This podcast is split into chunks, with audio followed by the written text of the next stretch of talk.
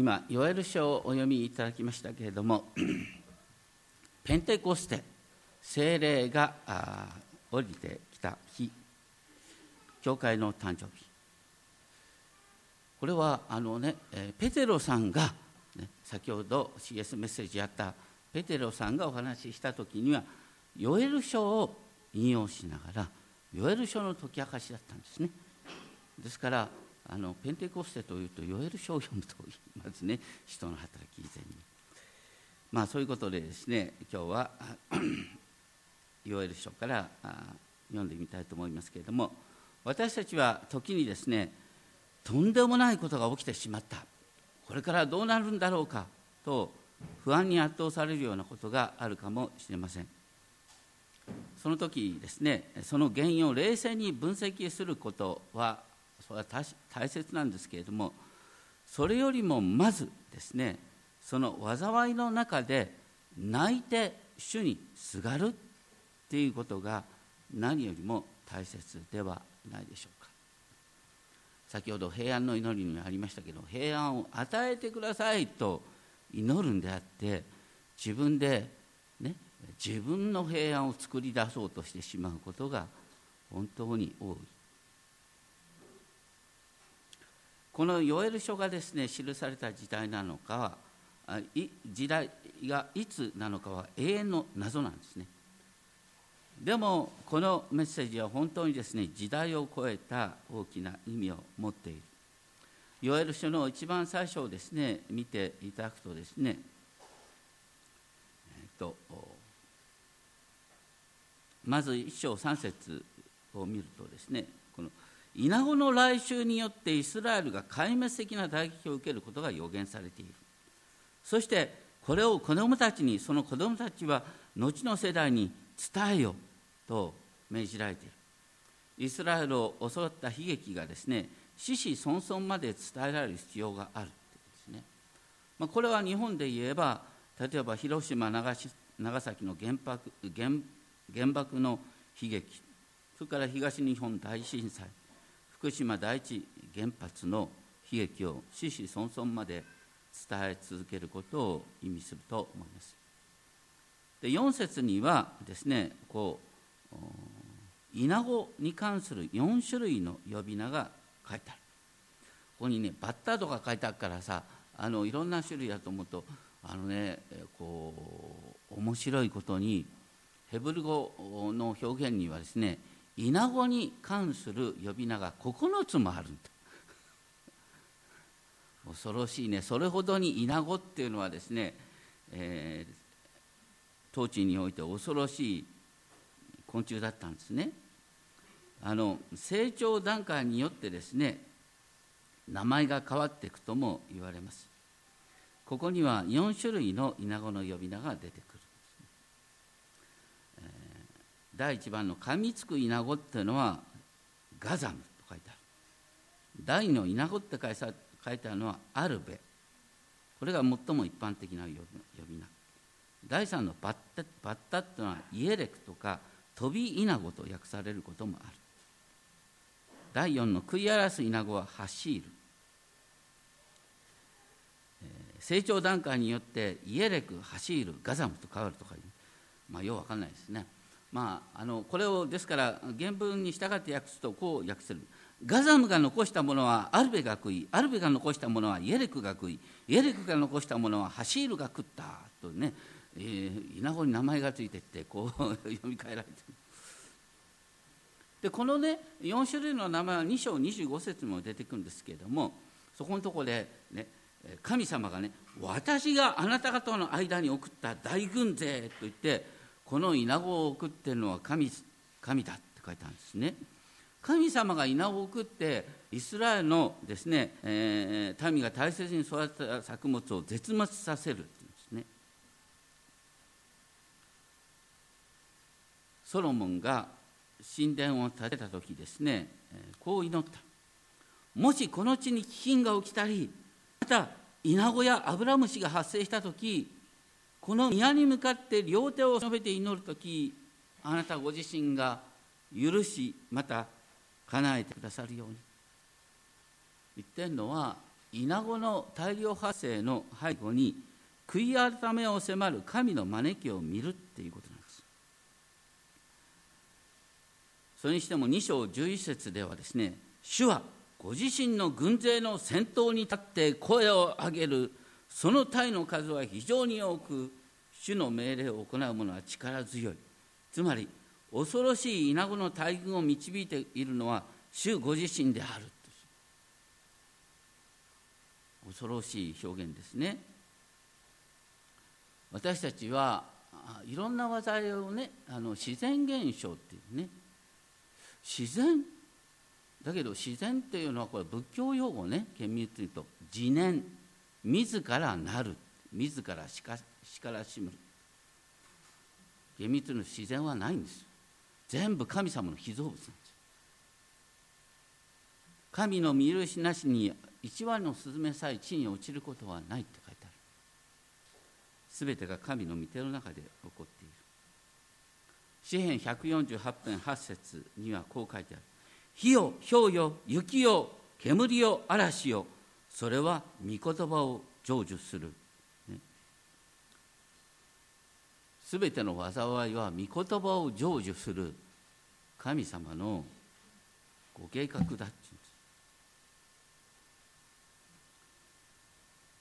そしてここのですね箇所でも「主の日は偉大で非常に恐ろしい。誰がこの日に耐えられよう」って書いてある。とにかく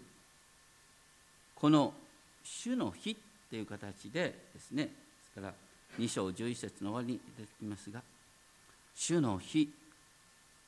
それは本当にですね神の御手の中で起こっていることなんだ。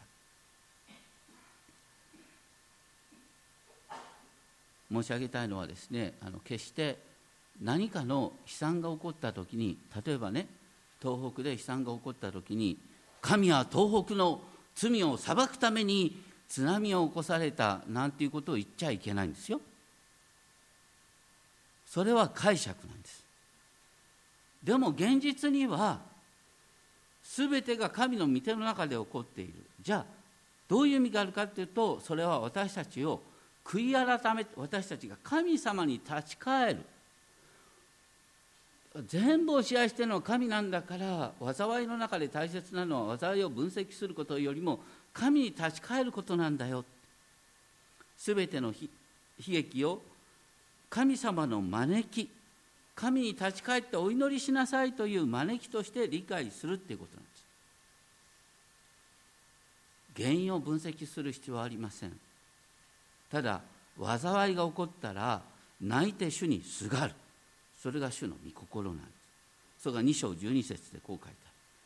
今主の蜜げ心を尽くし断食と涙と嘆きと思って私に立ち返れ。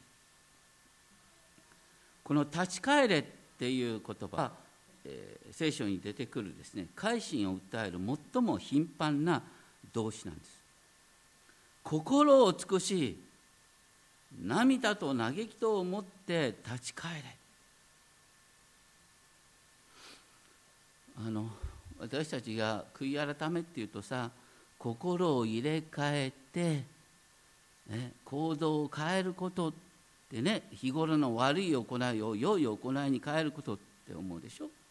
でもヘブルが言うところの立ち返るってことは主に立ち返る主にすがることを指してるんです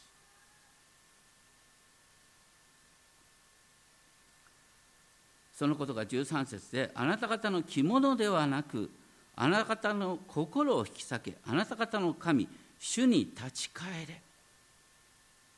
主に立ち返ることの第一はだからプライドを捨てて小じのような気持ちで主にすがるっていうことなんですそしてその理由が主は情け深く憐れみ深く怒るのに遅く恵み豊かで災いを思い直してくださるからだここで言われてるのは主が災いを思い直してくださるからだから主にすがれって言ってるんです。かつてイスラエルの民がですね神様の命令に背いて金の格子を作って拝んだ時にですね神様を滅ぼすと言った。でも必死にですねモーセがすがったことによって神は思い直されたって書いてある。だからいわゆる私たちが描く悔い改め要するに行動を改める思い直すっていうのは神様がなさることなんです。私たちはそこまでの力ないんですよ。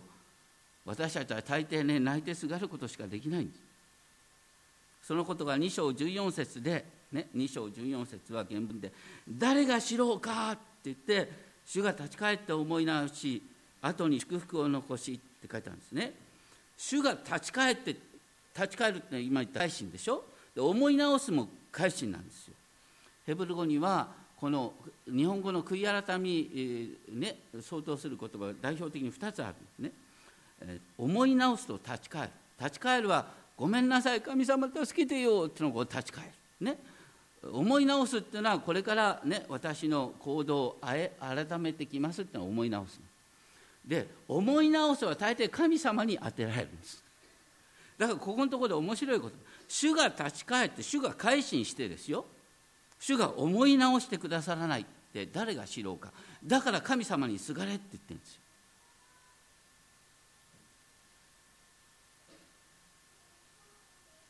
私たちはあの知らないうちにですねあの神様に泣いてすがる前にね自己分析をしちゃうことがあるんですね。これはあの僕があの詩篇の祈りの解説の中に書いててあの多くの人から喜ばれる記事で、まあ、恥をさらすようですけれどもあの僕はある種の神経症的な傾向があるんですね。あの脅迫神経症的な傾向というかね。あの本当に自分って生きにくいなと思ったからあの牧師になろうとすると同時にですね一生懸命になって、えー、こう精神的なことについて学び出した。だからそこからあのカウンセリングの看板をさ掲げたりなんかしてですねこのいろんな人の相談に乗ってきた。自分で言うのもなんですけども僕のカウンセリング受けてね本当に助かったって感謝してくれる人は本当に多くいます。それでいいのかっていうとそれが実は問題なんですよ。なぜかというと知らないうちにね私は自分の心も自分でカウンセリングしだしてるんですね。皆さんもそういうことありませんか？一生懸命になって自分の心を分析しちゃう。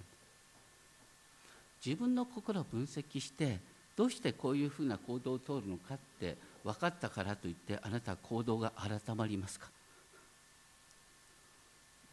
る程度改まるんだけどさもうなんかね定期的にね忘れた頃ねまたやっちゃったっていうとんでもない行動をとっちゃうんです。振り返ってみるとあの時もこうだったな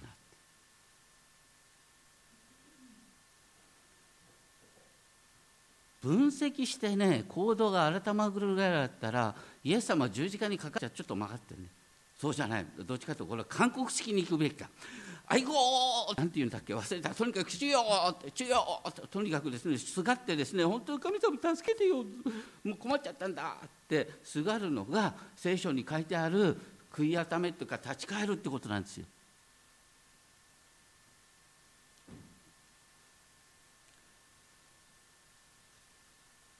そして本書のテーマってのはまさに主の日なんですね。主の日をですね私たちの分析で避けることができるわけはないんだよ。来る時は来る。大切なのは本当に主にすがることなんだ。今日のところで本当にですねあのぜひこれ覚えていただきたいんですけれども心を尽くし断食と涙と嘆きと思って私に立ち返れ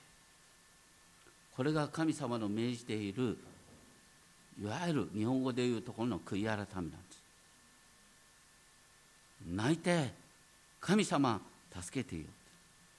ね、その時にね言っときますけれども最初はね神様ごめんなさいなんて言えないよ大抵の場合は。頭に来てる時はごめんなさいじゃなくて 神様どうにかしてよっていうね訴えしかできないんです。それでいいんです。でごめんなさいと言ってこうねどっちかこう自分の神様ごめんなさいとはおっしゃらないけども要するにこのパターンを変えるよっていう思い直しはね、ヘブル語ではどっちかというと神様に対応してる私たちが泣いてすがった時神様ああかわいそうだなと思って思いを変えてくださるこの辺りが分かってない場合が多いかなと思います。2章18節ではですね主はご自ご自分の地を妬み。これ、面白い言葉ですね。神様は妬むっていうことはご自分の地を妬む。これは愛と表裏一体の言葉なんですね。それはどうしてかっていうと譲りの地イスラエルの譲りの地が直後の民のそしり物笑いの種とされている。だから神様はご自身のですね民を憐れんでそして、えー、その状況を変えてくださる。神様は災いも来るけども同時に神様はその災いの中で私たちが泣く時に神様は変えてくださるということなんですね。そして 2章19節主は民に答えて今私は穀物と新しいブドウ酒と油とを送る。あなた方はそれで満足する、ね、泣きわめいた民に満足を与えるという神の約束が書いてある。そして2章21節から23節はなかなか訳しにくいんですけれども恐れるなっていう言葉が2回繰り返される。そして楽しみ喜べっていう訴えは地とともにシオンの子らに向けて重ねて語りかけられている。だからこんなふうに訳すことができる。恐れるな地よ。楽しめ喜べ。主が大いなることをされたからだ。恐れるな野の獣たちを荒野の牧草も燃え出る。恐れるなシオンの子らよって感じなんですね。楽しめあなた方の神主にあって喜べ主はあなたを義とするために初めの雨を与え以前のように初めの雨と後の雨という大雨を降らせてくださるから。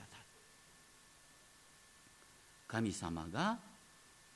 思い直して雨を降らしてくださる。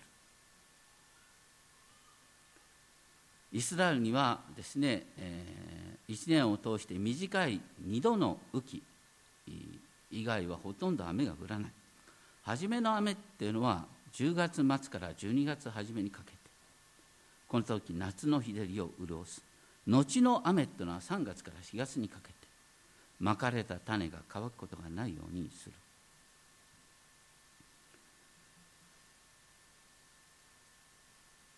聖書にね書いてあるのは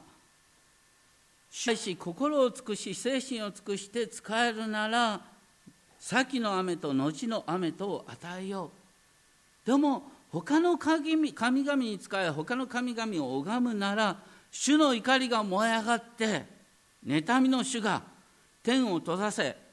雨が降らないようにする。神様の裁きってのは雨を降らないようにするということで統治は現れる。そして2章24節から26節でですね神様が稲子を追いやり雨を雨を降らせるという祝福の回復が約束されている。原文で25節の冒頭ではですね主ご自身によって私はあなた方に償おう。神様がね償うっていうんです。どういうことかっていうと神様がねお前たちをいじめた、ね、いじめた償いをしてくださると。いや罰を下したのは私たちの罪のせいでしょ。だけど神様面白い。私が償う。お前をいじめた償いをしてあげるよって言うんですね。それが神様の思い直しなんですね。そしてこの「償おう」っていう言葉はあのヘブル語のシャロームの動詞形なんです。だからこの平和繁栄の状態を想像するっていうのが償うっていうことなんです。だから私たちに必要なのはねこのなんか災いが起こった時に何か分析するっていうのはこれはこの世でみんながやることだよ。しかし教会でしかできないことがあるそれは何かというと泣いて主にすがることです。それが立ち返るってことなんだ。その時に神様がねちょっといじめすぎたかなとか まるで言うかのように償ってくださる。あのことがなかったかのように神様がそれを益と変えてくださるっていうのは神様が償うっていうこと。そしてその結果として「私の民は永遠に恥を見ることがない」っていう言葉が繰り返されながらその真ん中にあなた方はイスラエルの真ん中に私がいることを知り私があなたの神主であり他にはないことを知るって書いてあるそしてヨエル書の2章の28節から32節はさっき言ったように使徒ペテロがですねペンテコステの日に引用した箇所ですね。その時に弟子たちがお祈りしている時に炎のように分かれた舌がそれぞれの上に下ってきた。皆が精霊に満たされ御霊が話させてくださる通り他国の言葉で話し出した、ね、伝道したい相手の言葉を急に話せるようになったってことなんです。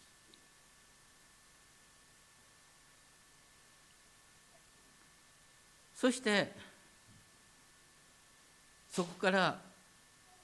それはですねペテロはヨエル書の予言の成就であるって語ってるんです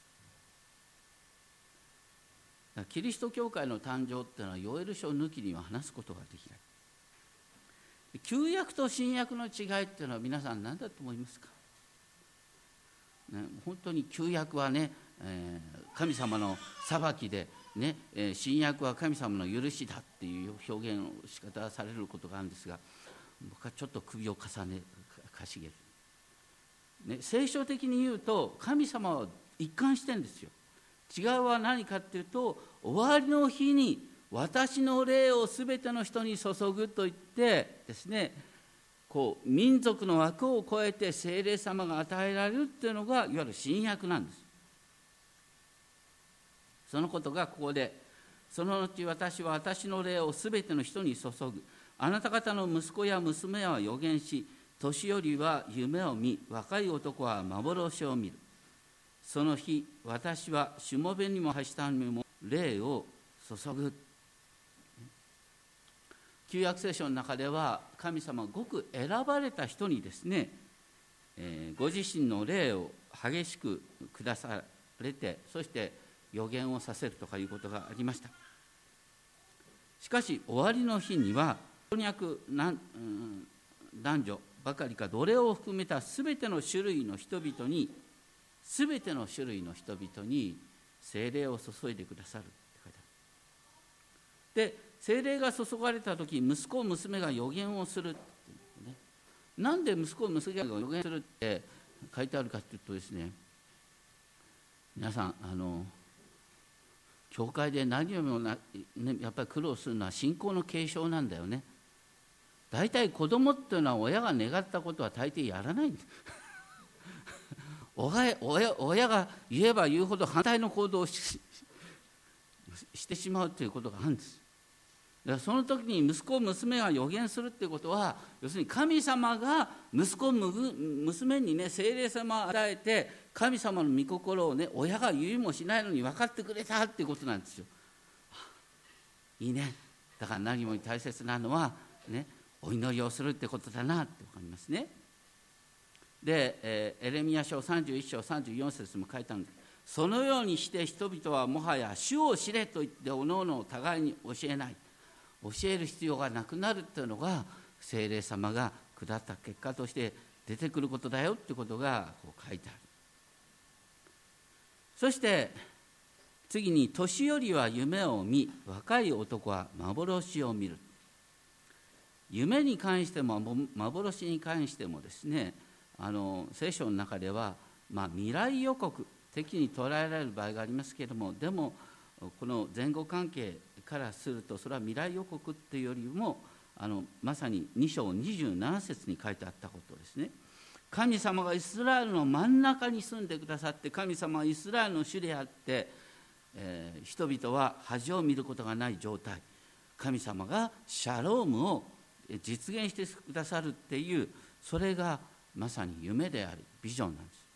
なんで夢とビジョンっていう幻っていうですね言葉の違いが出てくるかっていうと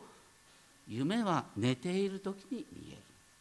幻は目覚めている時に何か出てくるって感じの違いだと思いますね。でどうして老人は夢を見るのかっていうとあの老人はごめんなさいうたた寝することが多い場合がある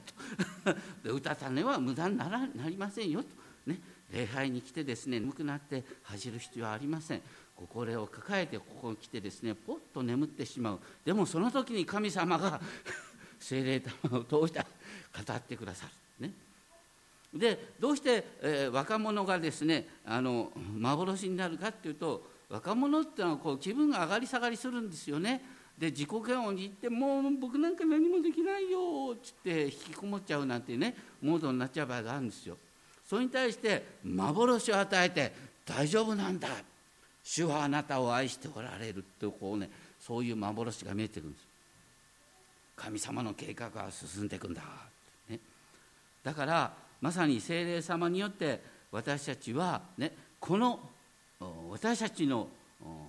世界すべてを神様がご支配しそしてこの世界を平和の完成へと導いておられるっていう神様のご計画救いのご計画の全体像が見えてくるっていうことがこの幻であり夢でありビジョンであり予言なんです。えー、とヘブル語で平行法っていうのがあるんですね要するに同じ概念を異なった言葉を用いながら表現していくってことですね。ですから基本的にここに書いてある予言幻夢っていうのは基本的に同じことその中心は神様がこの歴史を支配しで神様がこの世界を新しい天と新しい地平和の完成へと導いておられるってことです。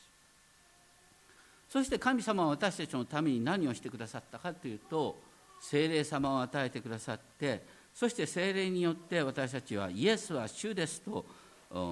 告白することができるということがあります。それにしてもここのところでですね、えー、あのもう一度恐怖の話が出てくる。私はですね、えーと、2章の30節ですね。私は天と地に不思議な印を表す。地と火と煙の柱である。主の大いなる恐るべき日が来る前に太陽は闇となり月は血に変わる。しかし主の名を呼ぶ者は皆救われる。ね、主の名を呼ぶ者は皆救われる。そしてパウロはですねこの言葉を引用しながらユダヤ人とギリシャ人との区別はない同じ主が全ての人の主であり主を呼び求める全ての人に対して恵み深く現れると言って主の皆を呼ぶ者は誰でも救われるとパウロはローマ人の手紙10章11節から13節のところで書いてある。主の皆を呼ぶ者は誰でも救われる。ローマ書10章10節ですね。これがとても興味深いのはヨエル書ではですねあの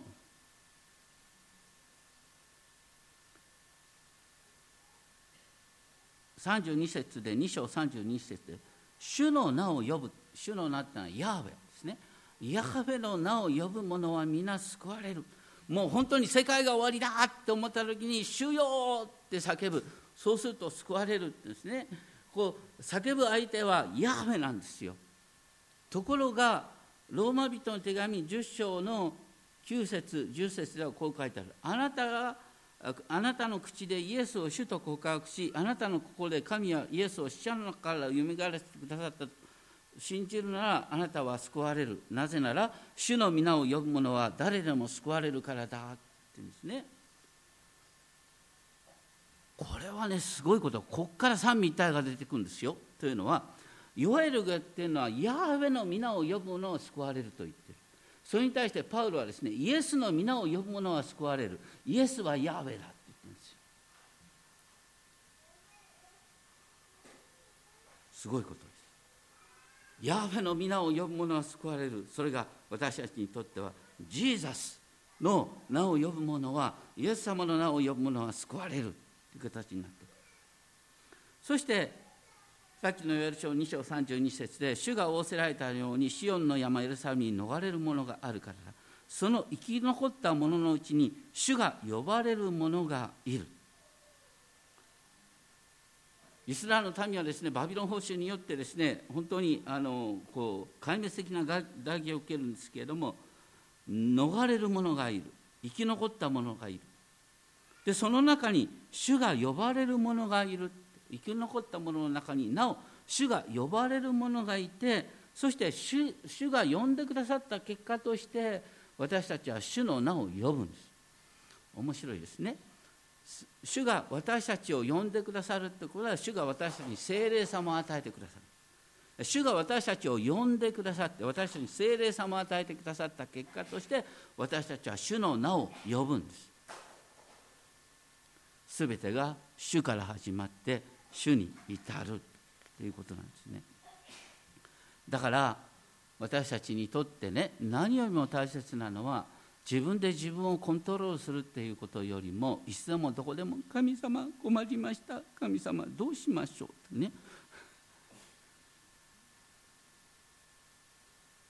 神様本当に困っちゃったどうしていいか分かんないね。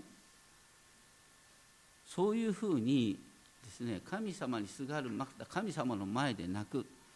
神様の前で泣くっていうと僕のイメージの中で「神様ごめんなさい」っていう。だけどね大抵「ごめんなさい」ってあんまり出てこないんだよ。それでいいんです。とにかく主に立ち返るってことは主の名を呼ぶってことなんです。そうする時に災いの中で主が救い出してくださる。でそういう中でだんだんとですねああ私の行動ってこう本当に愚かだったなという反省が生まれてくるんです。大切なのは最初にまず主にすがるってことだ。でそういう中で3章14節でですねあ3章14節飛びますけど裁きの谷には群衆または群衆といって主の日が裁きの谷に近い。これは世の終わりについて書いてある。で世の終わりについて書いてあると面白いのは、ね、何かというと旧約でも新約でもですねあの大体世の終わりになるに従って主の日が近づくに従ってですねわけのわかんないことが起こるんですよ、まあ、だから黙示録まさにそうでしょ？世の終わりになるに従ってわけのわかんないことが起こるんです。わけのわかんないことが起きた時に慌てるな。全部主の御手の中にあって起こっていることだ。ね？分析したってわかんないんだよ、ね、大切なのは主に立ち返ることだ。って話なんですそして、ね、いわゆるハルマゲドンとかいうのもね黙示録に出てきますね。この裁きの谷っていうのとハルマゲドンっていうのはこう実はほとんど同じことなんですね。そこのところに敵の軍勢が集まってくる。でもその時に主が天から火を降らしてとかね主立ちどころに神の敵をやっつけてくださるっていう形になってる。だからあなた方は戦う必要はない。それ以上に大切なのは主の名を呼ぶことだということなんですね。で3章17節18節でですねエルサレムは聖地となる。山々に甘いブドウ酒が滴り丘々には乳が流れユダのすべての谷川には水が流れ主の宮から泉が湧き出シティムの渓流を潤す。シティムっていうのはアカシアの木々ですね。契約の箱を作る際の材料となった木ですね。とにかくシティムの渓流っていうことの中にエルサレム神殿から水が湧き出てそして、えー、その川の岸の両側にあらゆる火事が身を鳴らせ本当に、えー、呪いが祝福に変わるっていうことが表現されている。これはいわゆるシャローム平和繁栄それを神様がこの世界に創造してくださるということなんですね。そして神様の再創造の働きはまず私たちから起こってるんです。どんなふうに起こるかっていうと精霊様はどういう時にね精霊様の働きが感じられると思う？神様はもうどうしていいか分かりませんってこう泣いてる時に 分かるんですよ。本当に途方に暮れてああ自分じゃどうしようもないよな神様。ね、そういう時に不思議に精霊様が私たちの中に働いてくださる。そして私たちがその時にどういうふうに変わるかってねさっき僕は自分の脅迫神経症って言いましたけど脅迫神経症の問題は何かって全部自分で管理しようとする周りの人たちが全部管理しようと。管理できなくなる時に急に切れ出すんですよ。何度分かっても同じことをやっちゃうことなんですがとにかくですねその 自分で、ね、状況を管理するっていうのは自分を神とすることなんです。これは神様が一番嫌われることなんです。大切なのは自分はあできませんってね本当に状況を把握できませんってまず主の前にへり下ってすがることなんだ。そして私たちは本当に困っている時にはねお祈りもできなくなっちゃうんです大抵。祈る気力さえ湧かなくなるんです。その時必要なのはね信仰の友が祈ってくれるっていうことなんです。だからイエス様がおっしゃった2人でも3人でも私の名において集まるところには私もその中にいる。祈りは一人でやるとともに本当に2人3人で心の内を分かち合ってですね。きれい事を言うんじゃなくて本当に困ってんだっていうことを分かち合ってそしてお祈りし合う。そして私たちは何において一致してるかというと希望において一致してるんです。いろいろとあるけれども悪いことが起こるのは神様の世界の完成が近い印だと、悪いことが起これば起こるほど主の日は近い。主はこの世界を平和に満ちた世界へ変えてくださろうとしてるんだという希望を持ちながらなお私たちが励まし合って、ね、しっかりと希望を告白し合互いに進み合って愛と善行を促すようにする。かの日が近づいているのを見てますますね祈り合う。それが教会なんだ。ということを覚えたいと思います。お祈りをしましょう。天皇お父様本当にこの世界には訳のわかんないことが起こります。そして私たち自身もそれを起こしてしまうことがあります。その時に私たちは自分で自分を管理し自分で周りの世界を管理しようというモードになってしまうことが本当にあります。しかしあなたが求めておられるのはそうではない。泣いて主にすがることだ。心を尽くし泣いて嘆いて主にすがることだ。その時に精霊様の圧倒的な恵みが力が私たちのうちに働きます。そして私たちができないことをできるようにさせてくださいます。ありがとうございます。私たちはこの世の中ではしっかりと自分を管理するようにという訓練ばかり受けております。それは当然のことですがでもそこに信仰はありません。信仰の世界それは私たちが自分の無力さを認め自分がある意味で破綻している状態にあるということを認めて主にすがる。そのために神様は災いを用いられるどうか災いが起きた時にそれを分析する以前にどうかこれが神の招きである。泣いて主にすがる。それを主を求めておられるということに立ち返ることができますように。どうか私たちの教会が本当に互いの弱さを認めいたわり合って使え合っていくことができるよう導いてください。